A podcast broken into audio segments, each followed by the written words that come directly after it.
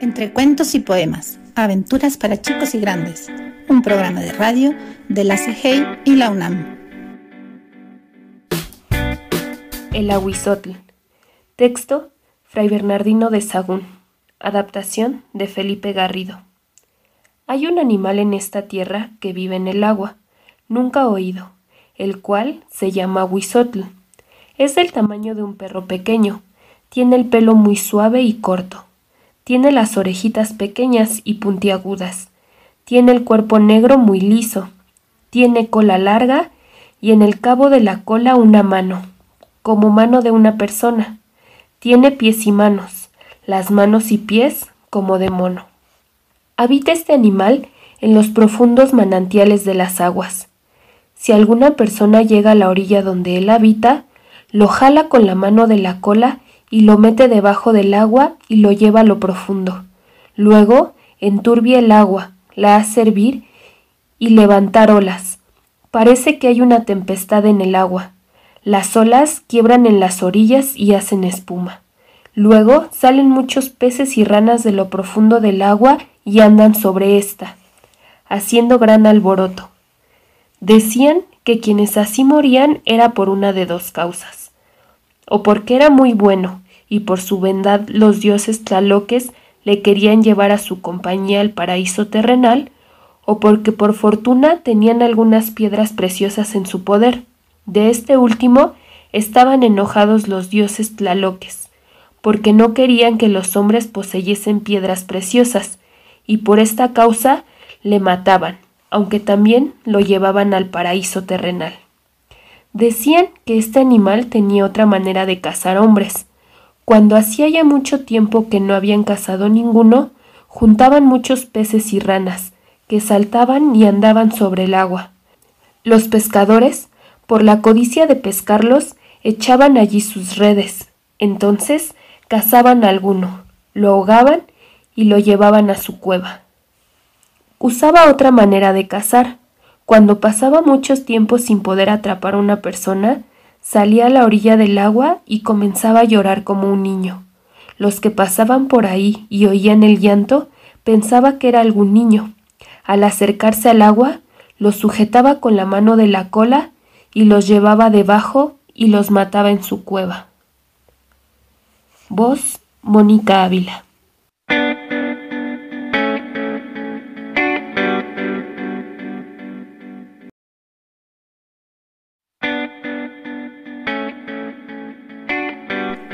Entre cuentos y poemas, aventuras para chicos y grandes, un programa de radio de la CGI y la UNAM.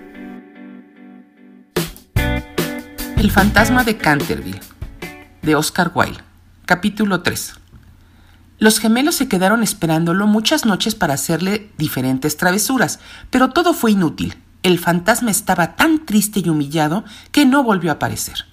Pasó el tiempo y todos pensaron que el fantasma había desaparecido pero se equivocaban, pues seguía escondido en el castillo, y aunque frustrado y encerrado, en aquel momento no pensaba en retirarse. Por aquellos días, el duque de Chesire, novio de la dulce Virginia, estuvo como invitado en el castillo. El fantasma deseó ardientemente demostrar que no había perdido influencia y decidió aparecer ante el duque disfrazado de vampiro. Pero en el último momento el miedo que le tenía a los gemelos lo mantuvo encerrado en su cuarto, y el duque pudo dormir tranquilo soñando con Virginia. Días después, Virginia y su enamorado dieron un paseo a caballo. Cuando pasaron cerca de los rosales, el vestido de la joven se desgarró. Volvieron al castillo y Virginia entró corriendo para que no la vieran.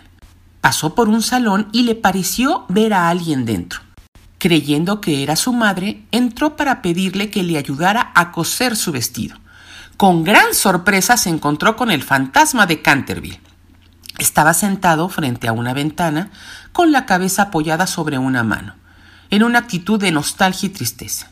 Su aspecto era tan melancólico que Virginia sintió compasión por él y decidió consolarlo.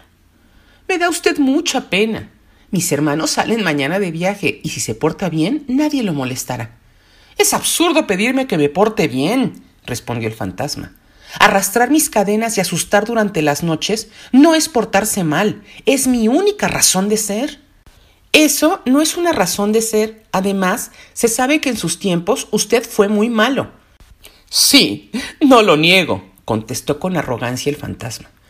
Pero eso es un asunto que a nadie le importa. Ante tal respuesta, Virginia decidió dejarlo solo. El fantasma le pidió disculpas y le suplicó que se quedara con él un poco más. Sin embargo, Virginia escuchó que la llamaban. Buenas noches, se despidió la joven. Le pediré a mi papá que mande a los gemelos una semana más de vacaciones. No se vaya, señorita Virginia, se lo suplico, exclamó el fantasma.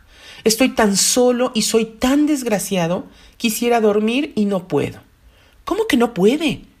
Dormir es muy sencillo. No tiene usted más que acostarse y apagar la luz. Hace trescientos años que no duermo, sollozó el fantasma. Por eso estoy tan cansadísimo. Pobre fantasma, dijo Virginia. ¿No hay ningún lugar donde pueda usted dormir? Sí, allá a lo lejos. Existe un jardín donde canta el ruiseñor. La luna mira con benevolencia y la noche extiende sus grandes brazos para acoger a los durmientes. Virginia lloraba mientras escuchaba al fantasma. ¿Habla usted del jardín de la muerte? murmuró. Sí, de la muerte. Ese jardín donde se descansa sobre la tierra, se escucha el silencio, en donde no hay ayer ni mañana, Usted puede ayudarme. Solo con su amor y perdón podré abrir las puertas de aquel lugar. Virginia aceptó ayudarlo. El fantasma se arrepintió de todo el mal que había hecho y caminaron juntos hacia la puerta por donde se entraba al jardín de la muerte. Se despidió de ella y en agradecimiento le obsequió un bello cofre con joyas y monedas antiguas. El fantasma atravesó la puerta y pudo al fin descansar en paz. Virginia regresó al castillo donde todos la buscaban preocupados y les contó lo sucedido. Meses después, Virginia se casó con el duque de Chessier y por varios años la familia Otis vivió tranquilamente en el castillo. Frecuentemente en sus anécdotas recordaban lo que vivieron con el fantasma de Canterville. Voz Gaby Morales.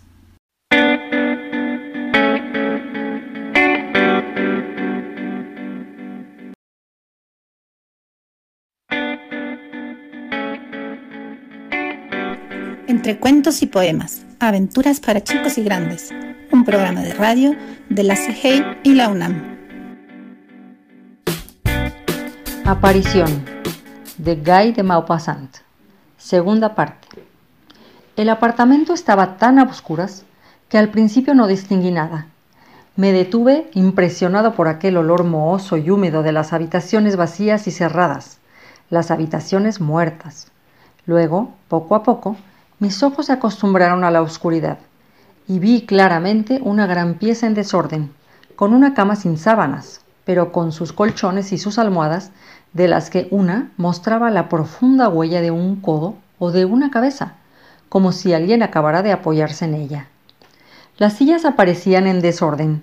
Observé que una puerta, sin duda la de un armario, estaba entreabierta.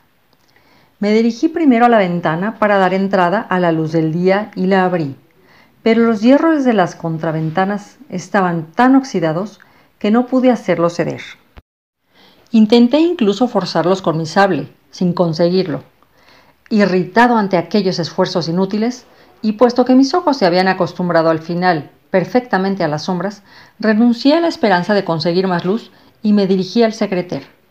Me senté en un sillón, corrí la tapa, abrí el cajón indicado. Estaba lleno a rebosar. No necesitaba más que tres paquetes que sabía cómo reconocer, y me puse a buscarlos. Intentaba descifrar con los ojos muy abiertos lo escrito en los distintos fajos, cuando creí escuchar, o más bien sentí un roce a mis espaldas. No le presté atención, pensando que una corriente de aire había agitado alguna tela. Pero al cabo de un minuto, otro movimiento casi indistinto hizo que un pequeño estremecimiento desagradable corriera por mi piel. Todo aquello era tan estúpido que ni siquiera quise moverme por pudor hacia mí mismo. Acababa de descubrir el segundo de los fajos que necesitaba y tenía ya entre mis manos el tercero cuando un profundo y penoso suspiro lanzado contra mi espalda me hizo dar un salto alocado a dos metros de ahí. Me volví en mi movimiento con la mano en la empuñadura de mi sable y ciertamente, si no lo hubiera sentido a mi lado, hubiera huido de ahí como un cobarde. Una mujer alta, vestida de blanco, me contemplaba, de pie detrás del sillón donde yo había estado sentado un segundo antes. Mis miembros sufrieron una sacudida tal que estuve a punto de caer de espaldas. Oh, nadie puede comprender a menos que los haya experimentado estos espantosos y estúpidos terrores. El alma se hunde, no se siente el corazón, todo el cuerpo se vuelve blando como una esponja. Cabría decir que todo el interior de uno se desmorona. No creo en los fantasmas. Sin embargo, desfallecí bajo el horrible temor a los muertos y sufrí Oh, sufrí en unos instantes más que en todo el resto de mi vida bajo la irresistible angustia de los terrores sobrenaturales. Si ella no hubiera hablado, probablemente ahora estaría muerto. Pero habló. Habló con una voz dulce y dolorosa que hacía vibrar los nervios. No me atreveré a decir que recuperé el dominio de mí mismo y que la razón volvió a mí. No, estaba tan extraviado que no sabía lo que hacía pero aquella especie de fiereza íntima que hay en mí, un poco del orgullo de mi oficio también, me hacían mantener, casi pese a mí mismo, una actitud honorable. Fingí ante mí y ante ella, sin duda, ante ella, fuera quien fuese, mujer o espectro. Me di cuenta de todo aquello más tarde, porque les aseguro que en el instante de la aparición no pensé en nada, tenía miedo. Oh, señor, me dijo, ¿Puede hacerme un gran servicio? Quise responderle, pero me fue imposible pronunciar una palabra. Un ruido vago brotó de mi garganta. Quiere, insistió. Puede salvarme, curarme. Sufro atrozmente, sufro. Oh, sí, sufro. Y se sentó suavemente en mi sillón. Me miraba. ¿Quiere? Afirmé con la cabeza incapaz de hallar todavía mi voz. Entonces ella me tendió un peine de carey y murmuró Peíneme, oh, peíneme, eso me curará. Es preciso que me peinen. Mire mi cabeza, cómo sufro, cuánto me duelen los cabellos. Sus cabellos, sueltos, muy largos, muy negros me parecieron, colgaban por encima del respaldo del sillón y llegaban hasta el suelo. ¿Por qué hice aquello? ¿Por qué recibí con un estremecimiento aquel peine ¿Y por qué tomé en mis manos sus largos cabellos que dieron a mi piel una sensación de frío atroz, como si hubiera manejado serpientes? No lo sé. Esta sensación permaneció en mis dedos y me estremezco cuando pienso en ella. La peiné, manejé no sé cómo aquella cabellera de hielo, la retorcí, la anudé y la desanudé, la trencé como se trenza el crin de un caballo. Ella suspiraba, inclinaba la cabeza, Parecía feliz. De pronto me dijo, Gracias. Me arrancó el peine de las manos y huyó por la puerta que había observado que estaba entreabierta. Ya solo, sufrí durante unos segundos ese trastorno de desconcierto que se produce al despertar después de una pesadilla. Luego recuperé finalmente los sentidos. Corrí a la ventana y rompí las contraventanas con un furioso golpe. Entró un chorro de luz diurna. Corrí hacia la puerta por donde se había ido. La hallé encerrada e infranqueable. Entonces me invadió una fiebre de huida, un pánico, el verdadero pánico de las batallas. Cogí bruscamente los tres paquetes de cartas del abierto secreter. Atravesé corriendo el apartamento, salté los peldaños de la escalera de cuatro en cuatro, me hallé fuera no sé por dónde, y al ver a mi caballo a diez pasos de mí, lo monté de un salto y partí a galope. No me detuve más que en Rouen, delante de mi alojamiento. Tras arrojar la brida a mi ordenanza, me refugié en mi habitación donde me encerré para reflexionar. Entonces, durante una hora, me pregunté ansiosamente si no habría sido juguete de una alucinación. Ciertamente había sufrido una de aquellas incomprensibles sacudidas nerviosas, uno de aquellos trastornos del cerebro que dan nacimiento a los milagros y a los que debe su poder lo sobrenatural. E iba ya a creer en una visión, en un error de mis sentidos, cuando me acerqué a la ventana. Mis ojos, por azar, descendieron sobre mi pecho. La chaqueta de mi uniforme estaba llena de largos cabellos femeninos que se habían enredado en los botones. Los cogí uno por uno y los arrojé fuera por la ventana con un temblor de los dedos. Luego llamé a mi ordenanza. Me sentía demasiado emocionado, demasiado trastornado para ir aquel mismo día a la casa de mi amigo. Además, deseaba reflexionar a fondo lo que debía decirle. Le hice llevar las cartas de las que extendió un recibo al soldado. Se informó sobre mí. El soldado le dijo que no me encontraba bien, que había sufrido una ligera insolación, no sé qué. Pareció inquieto.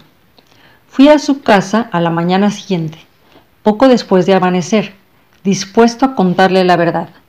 Había salido el día anterior por la noche y no había vuelto. Volví aquel mismo día y no había vuelto. Aguardé una semana. No reapareció. Entonces previne a la justicia.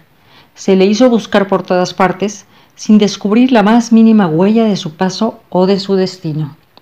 Se efectuó una visita minuciosa a la casa de campo abandonada.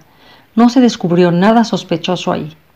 Ningún indicio reveló que hubiera alguna mujer oculta en aquel lugar. La investigación no llegó a ningún resultado y las pesquisas fueron abandonadas. Y tras 56 años no he conseguido averiguar nada. No sé nada más. Vos, Gabriela González.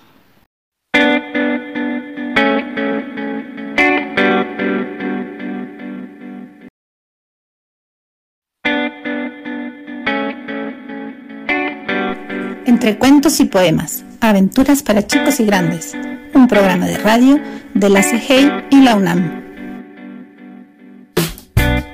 Árboles petrificados, Amparo David. Es de noche, estoy acostada y sola. Todo pesa sobre mí como un aire muerto. Las cuatro paredes me caen encima como el silencio y la soledad que me aprisionan. Llueve. Escucho la lluvia cayendo lenta y los automóviles que pasan veloces. El silbato de un vigilante suena como un grito agónico.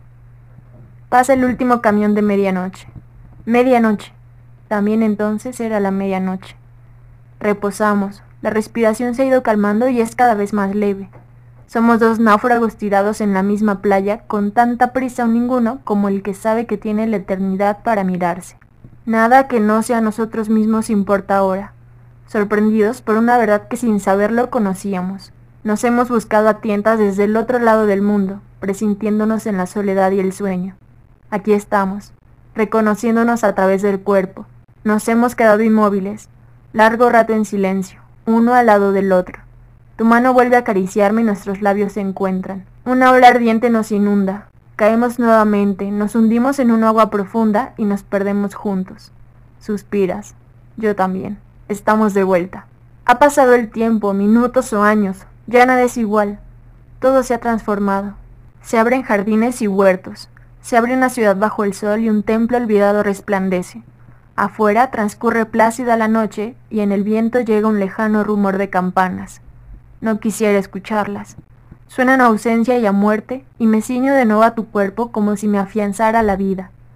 La desesperanza florece en una pasión que está más allá de las palabras y las lágrimas. Es muy tarde, dices. Tendrás que irte. Me siento al borde de la cama como si estuviera a la orilla del mundo, del espacio en que hemos navegado como planetas reencontrados. Te contemplo vistiéndote con prisa y sin cuidado. Yo me pongo una bata con desgano y tengo que hacer un gran esfuerzo para levantarme y caminar hasta la puerta a despedirte. No hablamos. Pueden oírnos y descubrir que nos hemos amado apresurada y clandestinamente en esta noche que empieza a caérseme en pedazos. Las campanas siguen tocando y llegan cada vez más claras en el viento de la madrugada. Su sonido nos envuelve como un agua azul llena de peces. Llegamos cogidos de la mano hasta la puerta y nos besamos allí como los que se besan en los muelles. La puerta se cierra tras de ti y es como una página que termina y uno quisiera alargar toda la vida. No logro entender que ya te has ido y que estoy de nuevo sola. Abro la ventana y el aire frío del amanecer me azota la cara. Tiemblo de pies a cabeza y comienzo de pronto a sentir miedo. Miedo de que mañana, hoy, todo se desvanezca o termine como niebla que la luz deshace. Vivimos en una noche que no nos pertenece. Hemos robado manzanas y nos persiguen. Quiero verme el rostro en un espejo, saber cómo soy ahora, después de esa noche. Ha llegado. La llave da vuelta en la cerradura. La puerta se abre. Voy a fingir que duermo para que no me moleste. No quiero que me interrumpa ahora que estoy en esa noche, esa que él no puede recordar. Noches y días son los nuestros, que no le pertenecen. Ha entrado a ver si estoy dormida. Me está mirando, suspira fastidiado. Enciende un cigarrillo, busca junto al teléfono si hay recados. Sale, camina por la estancia, conecta el radio, ya no hay nada. Es tarde. Solo Music for Dancing. Recorre todas las estaciones. Va hacia la cocina, abre el refrigerador, no de haber cenado. Dijo que no le guardara nada. Hay un poco de pollo, si quiere puede hacer un sándwich. Ya tiró algo. Siempre tan torpe. Está cantando ahora. Debe estar muy contento. Sigue lloviendo. Suenan las llantas de los automóviles en el asfalto mojado. También aquel día había llovido en la madrugada y la mañana está un poco fresca. ¿Te acuerdas? Llegaste muy temprano con un ramo de claveles rojos. Yo me quedé con ellos entre las manos. No sé bien lo que estoy diciendo. He caído dentro de un remolino de sorpresas y turbación. Nunca me han regalado flores. Es la primera vez. Quisiera decírtelo, pero empezamos a hablar de cosas que no nos pertenecen mientras yo arreglo los claveles en un florero. Tú miras los libros del estante y los ojeas mostrando un desmedido interés. Sé que los dos estamos huyendo de este momento, de las palabras directas, de una emoción que nos aturde y nos ciega como la luz incandescente. Nos quedamos suspendidos sobre el instante mientras un claxon suena en la esquina como si sonara en el más remoto pasado. Ese pasado antes de ti que ahora se desvanece y pierde todo sentido. Solo tienen validez estos momentos tan honda y confusamente vividos dentro de nosotros mismos. Nos sentamos junto a la ventana y miramos hacia afuera como si estuviéramos dentro de una jaula o una armadura. Quisiera vivir este mismo instante mañana, en un día abierto para nosotros. Pienso en una ciudad donde pudiéramos caminar por las calles sin que nadie nos conociera ni nos saludara, estar tirados en una playa sola o vagar por el campo cogidos de la mano. Quisiera conocer contigo todo el mundo. Quisiera entrar contigo en el sueño y despertar siempre a tu lado. Te miro fijamente. Quiero aprenderte bien para cuando solo quede tu recuerdo y tenga que descifrar lo que no me dices ahora. No sé decir las cosas que siento. Tal vez algún día te las escriba sentada frente a otra ventana. No sé tampoco hasta dónde soy feliz. Cada despedida es un estarse desangrando, un dolor que nos asesina lentamente. Estamos llenos de palabras y sentimientos, de un silencio que nos confina en nosotros mismos, Tal vez esta habitación nos queda demasiado grande o demasiado estrecha, y por eso no sabemos qué hacer con nuestros cuerpos y las palabras. Miras el reloj. El tiempo es una daga suspendida sobre nuestra cabeza. Después vendrá la tarde vacía como esas cuando no estás conmigo, cuando nos separamos y nos falta la mitad del cuerpo. Siento que me está mirando fijamente y suspira. Debe estar cansado. Bosteza. Ha de ser ya muy tarde. Bosteza otra vez y comienza a desnudarse. La ropa va cayendo sobre la silla. La cama se hunde cuando se sienta a quitarse los zapatos. Se mete bajo las cobijas pegándose a mi cuerpo y su mano comienza a acariciarme. Quisiera poderle decir que no me toque, que es inútil, que no estoy aquí, que sus labios no busquen los míos. Yo ya he salido. Estoy lejos conduciendo el automóvil por la avenida de los sauces oyendo el zumbido de las llantas sobre el pavimento, viendo de reojo cómo avanza la aguja en el cuadrante. 70, 80. Las casas y los árboles pasan cada vez más rápido. 90, 100. Una niña llora sentada en la banqueta. Necesito llegar pronto. La calle se alarga hasta la eternidad. Un hombre me saluda y sonríe. No quiero hacerte esperar. Paso las luces rojas, solo importa llegar. Me has estado esperando a través de los días y los años a pesar de la dicha y la desdicha. Por eso es tan cierto nuestro encuentro. No hay otra manera de decirlo. Corro hacia ti y nos abrazamos largamente. Caminamos cogidos de la mano. Caminamos hacia el fin del mundo. La noche ha caído sobre nosotros como una profecía largo tiempo esperada. Las calles están desiertas. Somos los únicos sobrevivientes del verano. Este viejo jardín nos estaba esperando. El tiempo ha dejado de ser una angustia. Estamos tan completos que no deseamos hacer nada, solo sentarnos en esta banca y quedarnos como dos sonámbulos dentro del mismo sueño. Los pájaros revolotean entre las ramas, caen hojas, estamos unidos por las manos y por los ojos, por todo lo que somos hoy y hemos logrado rescatar de la rutina de los días iguales. Aquí sentados hemos estado siempre, Aquí seguiremos sin despedidas ni distancias en un continuo revivir. Suenan las dos en esta noche perdurable. Han pasado mil años, han pasado un segundo o dos. Los pájaros revolotean entre las ramas, caen hojas. Miramos la fachada de una vieja iglesia entre la bruma cálida del amanecer. Miramos las columnas y los nichos como a través de un recuerdo. No hables ahora, guárdame en tus manos. Conserva la moneda, tu rostro y el mío, para tardes lluviosas en que el tedio pesa enormemente. Todo sentimiento aparte de nosotros se ha borrado. Velada por nubes altas pasa la luna como una herida luminosa en el cielo negro. Los pájaros revolotean entre las ramas, caen hojas, se anudan las palabras en la garganta, son demasiado usadas para decirlas. Vivimos una noche siempre nuestra. Me afianzo a tus manos y a tus ojos. Es tan claro el silencio que nuestra sangre se escucha. El alumbrado de las calles ha palidecido. Ni un alma transita por ninguna parte. Los árboles que nos rodean están petrificados. Tal vez ya estamos muertos. Tal vez estamos más allá de nuestro cuerpo. Voz Ariadna Hernández.